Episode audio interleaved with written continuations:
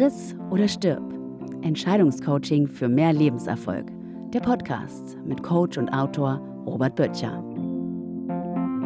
Hallo und herzlich willkommen bei einer neuen Folge von Friss oder Stirb, einer Folge, die vielleicht nicht schlecht fürs Portemonnaie sein könnte.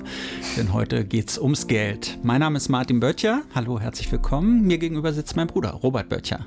Hallo, herzlich willkommen. Wie viel Geld will ich haben? So hast du es überschrieben. Du denkst dir immer die Themen aus, die wir hier behandeln und hast mir geschrieben, darum soll es heute gehen. Wie viel Geld will ich haben? Hat mich erstmal so ein bisschen erstaunt, weil auf so eine Frage würden wahrscheinlich viele Leute sagen, viel Geld möchte ich haben. Ja, die Frage ist zugespitzt mhm. ähm, und sie bedeutet differenzierter betrachtet, wie viel finanzielle Freiheit will ich haben und gleichzeitig auch, wie viel bin ich bereit dafür zu investieren an Zeit, an Energie. Ach, das ist der Pferdefuß. Okay, genau. Man muss natürlich was dafür tun. Man kann nicht einfach nur sagen, ich will viel Geld haben und dann ist das eine self-fulfilling prophecy. ja, wenn das so einfach wäre, dann würden das wahrscheinlich sehr viele so tun. Nein, es gibt ja dieses magische Dreieck von Zeit, Qualität und Kosten oder Geld? Die Beantwortung dieser Frage hat natürlich Auswirkungen. Darüber reden wir gleich noch, aber um mal so aus der Praxis zu fragen, ist das ein, ein dringendes Thema so in deiner Arbeit als, als Therapeut und Coach? Geld?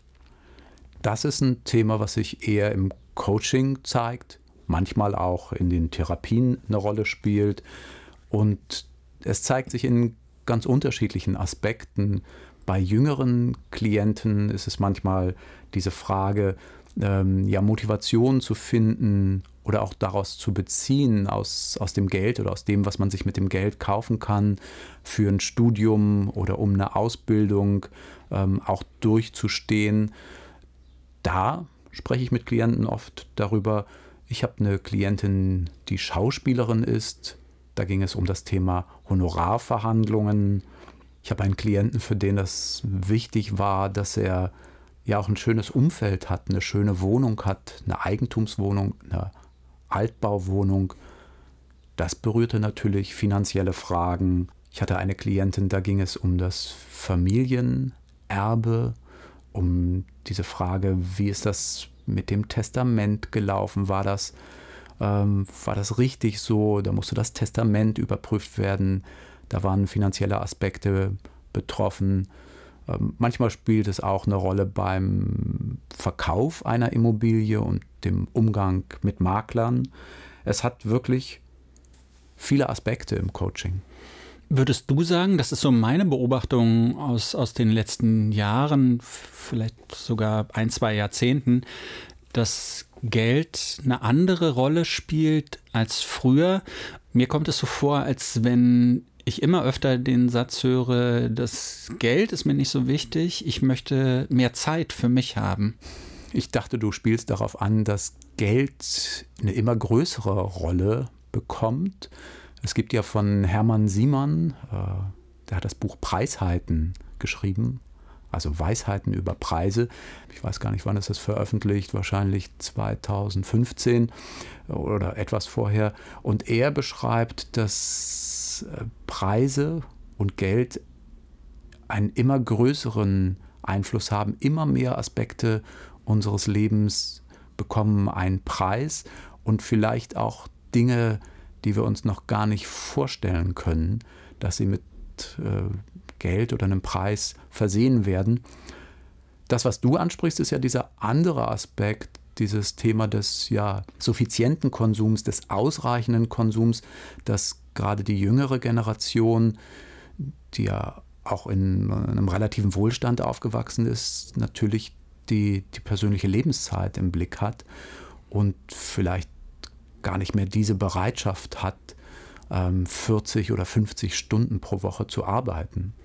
Ja, und dann spielt aber dabei mit, den Lebensstandard möchte man vielleicht trotzdem halten, ne? Oder man will jetzt nicht, nicht absteigen, und, sondern ja, man möchte mehr Zeit für sich haben, für die, für die Sachen, die einem Spaß machen. Das ist ja vielleicht auch wieder so dieses, was wir beim letzten Mal hatten.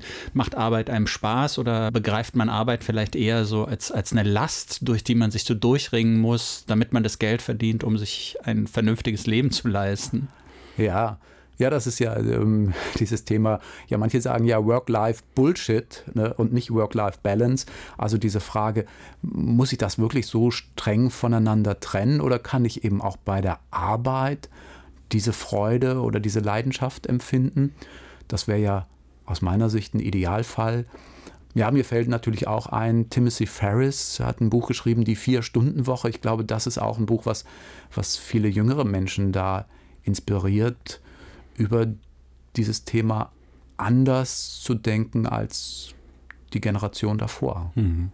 Ich bin bei Timothy Ferris immer so ein bisschen skeptisch, weil er hat ja viele Bücher geschrieben, auch, äh, ich weiß nicht, wie hieß der andere, Six Hour Buddy oder sowas, wo man mit sechs Wochen Training im Monat wohlgemerkt äh, ja, einen gesunden, schick aussehenden Körper bekommen kann.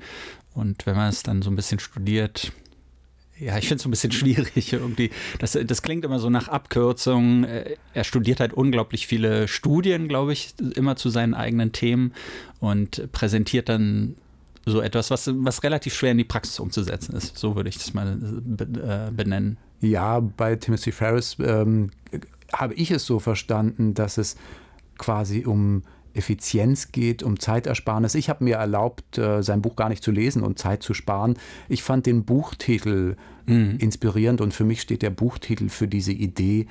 Ich glaube, das müssen dann nicht vier Stunden sein, aber eben diese Frage, ja, wie viel Geld will ich haben, bedeutet eben auch immer, wie viel Zeit will ich aufbringen, um dieses Geld zu verdienen oder zu verwalten, zu erhalten. Hm. Ja, das ist ja eine wichtige Frage und das ist, die steht ja genau hinter dieser, hinter dem, was ich geschildert habe. Ne? Ähm, vielleicht nicht mehr so viel Zeit für die Arbeit aufzuwenden, weil einem der Ertrag nicht wichtig ist. Die 20-80-Regel vielleicht. Ne? 20 Prozent arbeiten, um 80 Prozent des Gehalts abzugreifen. ja, oder bei der Arbeit sich auf die 20 Prozent zu konzentrieren, die den größten Gewinn liefern. Genau, das ist sicher das Pareto-Prinzip, die 80-20-Regel, auch bei der Frage des, des Geldes eine, eine sehr gute Idee. Hm. Du hast so ein paar Fälle aus deiner Praxis genannt, gerade eben, zum Beispiel Verhandlungen mit dem Makler. Inwiefern ist das ein Thema für, ein, für einen Coach? Also in dem Fall war es so, dass die Klientin erstmals in ihrem Leben eine Wohnung verkauft hat, die sie geerbt hatte und sie mir berichtet hat, wie das jetzt mit den verschiedenen Maklerfirmen gelaufen war. Ähm, es war eine Wohnung, die, die zweigeteilt war und der, der eine Teil der Wohnung hätte übers Hinterhaus, über den Hinteraufgang erreicht werden müssen und der Makler hatte ihr vorgeschlagen, ja, sie solle doch die, die Wand wegreißen, dass die Wohnung, dass es eine Wohnung ist. Und ich habe mir da erlaubt äh, zu sagen, ja, dass das eine Idee ist, aber vielleicht ist es eine Idee, die eher dem Interesse des Maklers entspricht, weil wenn er die Wohnung Kunden vorstellt, spart er ja Zeit, wenn er, wenn er eine Wohnung vermarktet. Er muss nicht durch den Hinteraufgang in die andere Wohnung gehen. Aber vielleicht wäre es für Sie als Eigentümerin und Verkäuferin der Wohnung ähm, besser, die Wohnung erstmal geteilt zu lassen und mit den Kaufinteressenten zu verhandeln, zu gucken, vielleicht ist das für die gerade ideal, wenn die Wohnung bereits geteilt ist oder vielleicht kann sie einen höheren Preis erzielen. Also es ging darum, dass sie ihre Interessen vertritt. Finde ich interessant. Ich habe mal ein Buch gelesen, Freakonomics heißt es, wo so auch je, ganz verschiedene Aspekte, die wir vielleicht nicht so auf dem Schirm haben, in, in der Wirtschaft, im Finanziellen so unter die Lupe genommen wurden. Und da hat sich jemand, ja, Makler angesehen, in den USA allerdings, und hat festgestellt, wenn Makler die Wohnung eines ihrer Klienten verkaufen, dass sie sehr schnell so bei der Hand sind und sagen, vielleicht mit dem Preis ein bisschen runtergehen oder so, weil das Interesse des Maklers ist in allererster Linie, die Wohnung so schnell wie möglich zu verkaufen, um selber so wenig Arbeit wie möglich damit zu haben. Und das haben sie aber verglichen mit, wenn Makler ihre eigenen Wohnungen verkaufen. Die nehmen dann nämlich sehr oft einen höheren Preis für vergleichbare Immobilien weil sich das für sie so direkt auswirkt. Wenn sie dann, weiß ich nicht, 50.000 Dollar mehr für eine Wohnung oder 100.000, wandert direkt in ihre Tasche, während wenn sie auf Provision arbeiten, vielleicht ja 10 Prozent von 750.000 sind nicht so viel mehr als äh, 10% von 720.000. Das macht für sie dann nicht mehr so einen großen Unterschied, sondern da ist dann das entscheidende Kriterium die Zeit, die, die, die sie dafür aufbringen würden. Und daraus haben sie geschlossen, der Makler vertritt da seine eigenen Interessen auch. Der berät nicht immer den Kunden so richtig im idealen Sinne. Ja, das ist lustig, dass du das wieder erzählst, weil du hattest genau das, hattest du mir vor einigen Jahren erzählt und genau das konnte ich an die Klientin auch weitergeben. Nicht so detailliert, wie du es jetzt sagen konntest, aber von dieser Idee her, dass der Makler die Wohnung des Kunden schneller verkauft, weil er eben genau ähm, dort weniger Gewinnspanne hat als seine eigene. Ähm, und das war für die Klientin sehr gut, den Blick wirklich auch darauf zu richten, was sind die Interessen des Maklers, was sind ihre eigenen Interessen. Mhm. Freakonomics heißt das Buch. Ja. Ah, weißt du noch, von wem was ist? Nee, weiß ich leider nicht. Ich habe es auch hier irgendwo liegen, aber du siehst es ja selber in meinem Zimmer. Ähm, es ist eine Messi-Wohnung. Ja, ich würde sagen, es ist eine Wohnung, in der viele Ideen, viele Möglichkeiten lagern. Ähm, aber man kann das sicher auch Freakonomics googeln und ja, findet. Ja, ist ein relativ bekanntes Buch. Ich hätte es eh nur auf Englisch gehabt. Ähm, aber ich gucke mal, ob ich es irgendwann finde. Ja. ja. Ähm, du hattest auch noch gesagt, ein Thema könnte zum Beispiel sein Honorarverhandlungen. Warum fällt es denn manchen Leuten so schwer, einen Preis für sich oder die eigene Arbeit so zu bestimmen? Warum mir zum Beispiel fällt das, fällt das oft sehr, sehr schwer, äh, wenn ich so gefragt werde, ja, was nimmst du denn die Stunde oder was kostet denn ein halber Tag oder äh, sag doch mal, wie viel du dafür haben willst. Und ich neige eher immer so dazu, am untersten Ende anzusetzen, weil ich immer denke, alles andere wäre so, so ein bisschen unverschämt. Ja, das ist, glaube ich, ein Punkt, die, die Frage der Einstellung zum Geld. Also ist es positiv besetzt, ein gutes Honorar zu nehmen oder ist irgendwie habe ich in mir Wertmaßstäbe oder Glaubenssätze, Überzeugungen. Ich wäre dann ja, raffgierig, geldgierig. Ähm, das spielt, glaube ich, eine große Rolle. Ein anderes Thema ist oft dieses, ja, bin ich gut genug ne? im Vergleich zu Kollegen? Äh, darf ich wirklich ein entsprechend gutes Honorar fordern?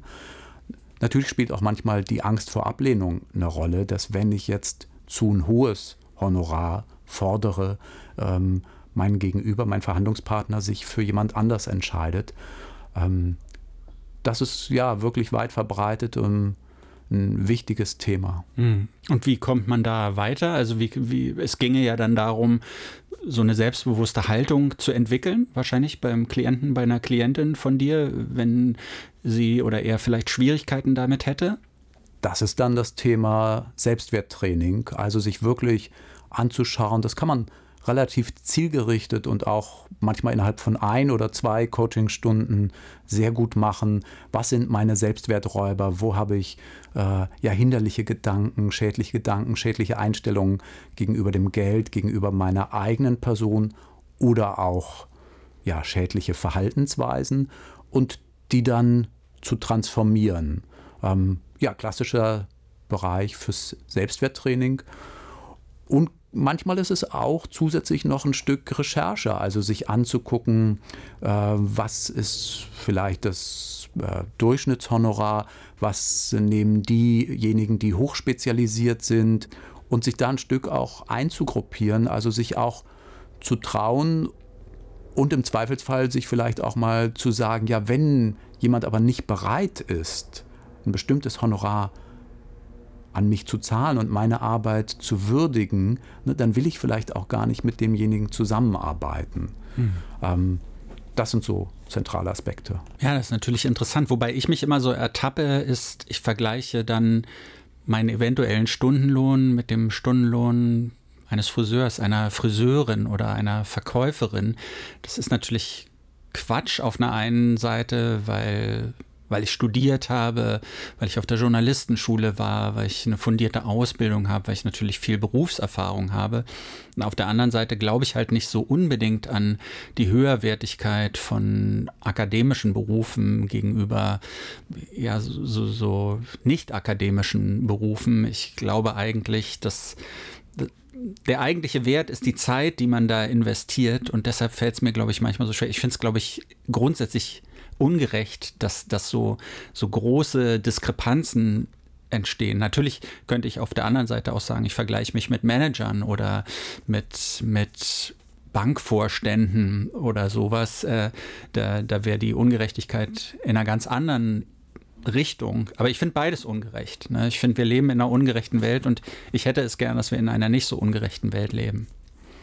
Ja, finde ich sehr spannend, was du sagst. Und ich würde dir in einem Punkt absolut zustimmen. Wir leben in einer ungerechten Welt. Ähm, das finde ich, kann man sich schon anschauen, wenn wir uns die Verteilung von Körpergröße ähm, oder auch Lebenschancen angucken. Ne? Wenn äh, weiß ich nicht, es gibt ja dieses Thema der Eizellenlotterie. Wenn ich mir vorstelle, ich wäre in Afrika geboren worden, müsste ich ja akzeptieren, dass ein Mitglied meiner Familie, weiß ich nicht, im, im Mittelmeer ertrinkt und ein anderes Mitglied ähm, erschlagen wird. Also die, die Welt ist ungerecht und unfair, da stimme ich dir ganz zu. Natürlich können wir auch versuchen, etwas für Gerechtigkeit zu tun. Die Frage ist nur, ob wenn du jetzt auf ein angemessenes Honorar für deine Tätigkeit verzichtest, ob du damit einen Beitrag zu mehr Gerechtigkeit leistest oder ob es nicht viel besser wäre, wenn du ganz viel Geld verdienst und dann zum Beispiel etwas spendest. Über genau solche Fragen würde ich im Coaching sprechen, auch über die Frage, ob es wirklich hilfreich ist, das Geld als eine Honorierung für die eingesetzte Zeit zu sehen oder ob es nicht besser wäre, das Geld zu betrachten als eine Honorierung für das, was deine Arbeit wert ist. Ähm, ja, das ist ein großes Thema. Das ist ja dieser klassische Vergleich, wenn man das zuspitzen will, mit den Managergehältern oder mit äh, Robert Lewandowski, mit dem Fußballer. Natürlich strengt sich der Platzwart beim FC Bayern München genauso an, aber man kann trotzdem argumentieren, dass Lewandowski das Gehalt bekommt, was er bekommt, was um, weiß nicht, ein wahrscheinlich 500-faches höher ist als das vom Platzwart oder noch höher, weil er so schwer zu ersetzen ist in der Mannschaft, weil seine Leistungen äh, ja so außergewöhnlich sind, so selten sind das wären dann Themen, die ich auch im Coaching diskutieren würde oder wo ich zu dir sagen würde, vielleicht denkst du auch mal darüber nach. Ich kann das ja für diesen Podcast hier sagen, da ist ja deine Leistung für mich äh, unbezahlbar. Und wird ja auch nicht bezahlt und so soll das ja auch sein. Ne? ja.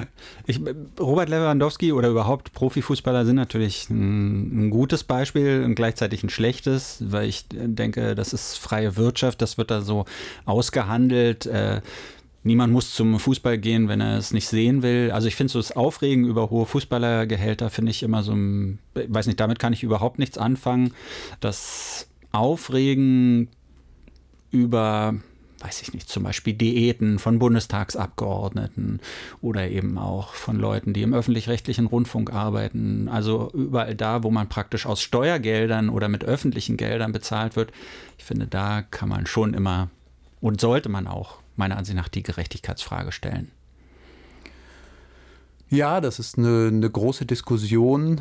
Im Coaching gehe ich nicht in, in diese Richtung, sondern gucke wirklich für meinen Klienten auf seiner Ebene, wie will er das für sich gestalten, weil meine Haltung ist, dass ja vermutlich weder ich noch mein Klient wird unsere Gesellschaft verändern.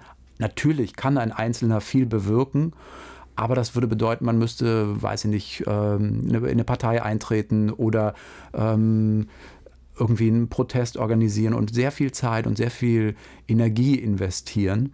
Ähm, und ich versuche einen pragmatischen Ansatz mit meinen Klienten und zu gucken, was können sie vielleicht doch sich erlauben als Honorarforderung. Mhm. Wenn das dann so weitergeht, also äh, wir hatten das schon öfter hier bei Friss oder Stirb, es geht immer darum, ja, Ziele zu formulieren, also äh, zu finden, was ist für einen wichtig, ne? also die Frage, wie viel Geld will ich haben, mm, das beinhaltet dann wahrscheinlich so eine bestimmte ja, Zielvorstellung. Manche träumen davon, Millionär zu werden, andere möchten gern vielleicht ein großes Haus und ein großes Auto und einmal im Jahr eine Reise haben und so.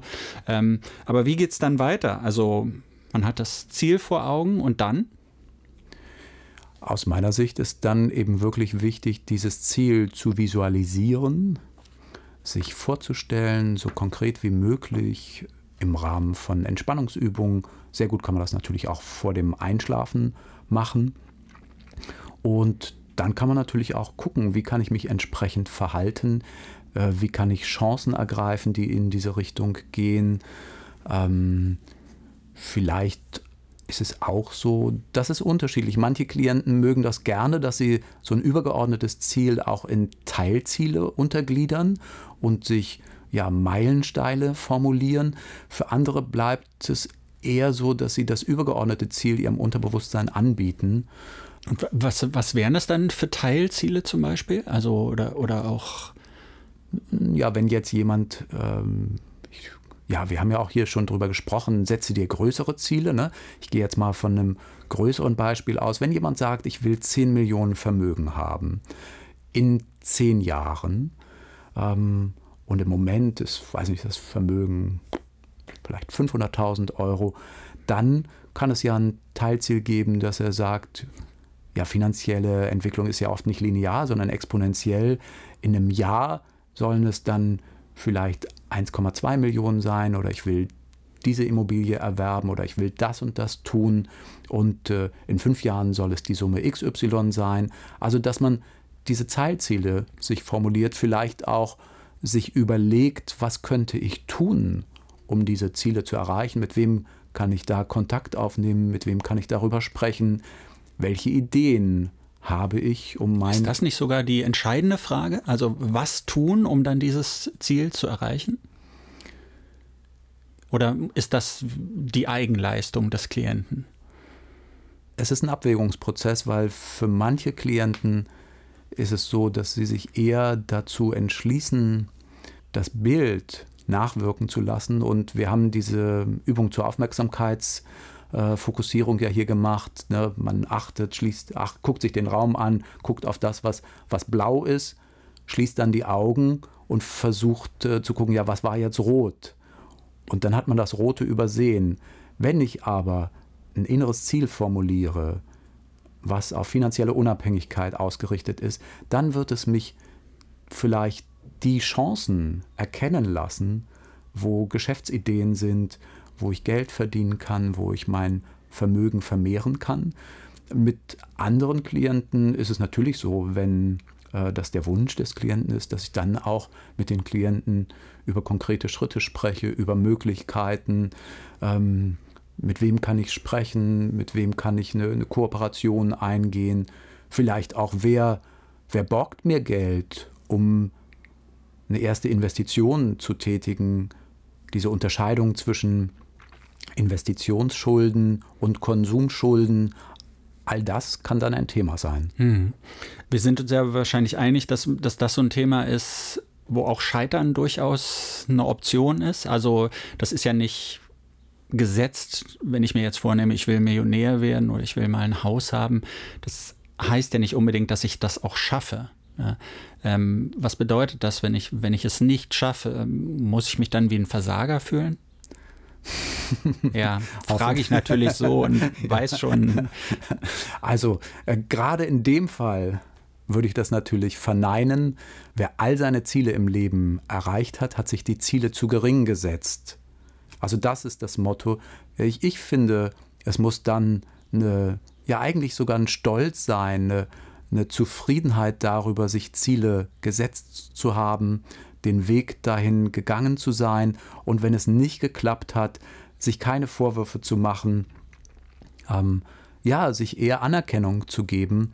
Die Forschung zeigt uns ja auch, wir Menschen kommen viel besser damit zurecht, wenn wir etwas versucht haben, selbst dann, wenn es nicht geklappt hat, als wenn wir es gar nicht erst versuchen. Also dieser Satz, ja, wer kämpft, kann verlieren, aber wer nicht kämpft, hat schon verloren. Klar, Scheitern ist da. Ja, ich würde das nicht als Scheitern nennen, sondern das Nicht-Erreichen der Ziele oder andere Dinge dann zu erreichen, andere Erfahrungen zu machen, ist natürlich eine Option. Das ist ja kein Selbstläufer. Hm, okay, also vielleicht so, man, man fällt hin und dann geht es darum, wieder aufzustehen, sich die Krone zu richten und weiterzugehen.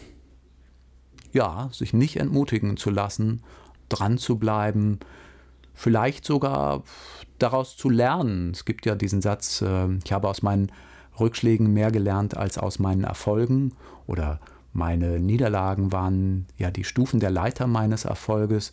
Das ist ja eine gute Fehlerkultur. Friss oder stirb. Wie viel Geld will ich haben? Wir sind schon wieder am Ende angelangt. Spannendes Thema, könnte man wahrscheinlich auch auf nicht psychologischer Ebene noch viel drüber sprechen. Aber vielleicht ist für den Augenblick erstmal genug. Ja, zwei Sachen kann ich noch dazu sagen. Äh, das eine finde ich, dass äh, mit manchen Klienten gibt es auch dieses Konzept von äh, Fuck You Money.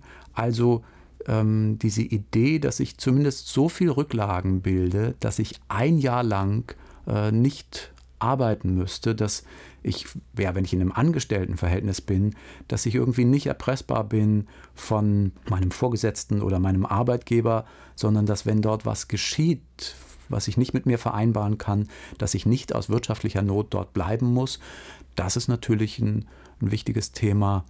Ja, das andere wäre mentale Buchhaltung, ist auch, finde ich, ein gutes Konzept, wenn man über Geld spricht, sich bewusst zu machen. Viele Menschen ärgern sich ja auch über, über Geldverluste, wenn sie einen Strafzettel kriegen. Aber die Idee am Anfang des Jahres, sich eine bestimmte Summe, zum Beispiel 500 Euro, festzusetzen und zu sagen, das ist die Summe, die ich am Ende des Jahres spenden möchte. Und wenn ich dann im Verlauf des Jahres einen Strafzettel kriege, ziehe ich den einfach innerlich davon ab und sage mir, das ist schon ein Teil meiner Spende ans Gemeinwesen. Okay. ja, habe ich auch so meine moralischen Zweifel damit, aber finde ich natürlich äh, ein interessantes Konzept, um, um für einen selber so weiterzukommen. Und auch das Fuck You Money, ein ganzes Jahresgehalt, schafft wahrscheinlich auch nicht jeder, sowas so anzusparen überhaupt. Ne? Das ist ja auch die Frage, in, in welchem Lebensalter habe ich das? Aber das mhm. kann ja ein Ziel sein. Und ja, wenn du moralische Bedenken hast, immer in unseren Gesprächen gilt ja, neben mir steht eine Tonne, eine imaginäre Tonne. Ich sage alles, was mir durch den Kopf geht, auch zu meinen Klienten, aber was nicht zu dir oder zu den Klienten oder in dem Fall auch zu den Hörern und Hörerinnen passt, das muss in die Tonne. Sehr gut. Diese Sendung gehört nicht in die Tonne. Sie war ziemlich gut. Und ja, vielen Dank fürs Zuhören. Vielen Dank fürs Zuhören. Das war Friss oder Stirb, Entscheidungscoaching für mehr Lebenserfolg. Mehr von Coach und Autor Robert Böttcher unter lebenserfolg-böttcher.berlin.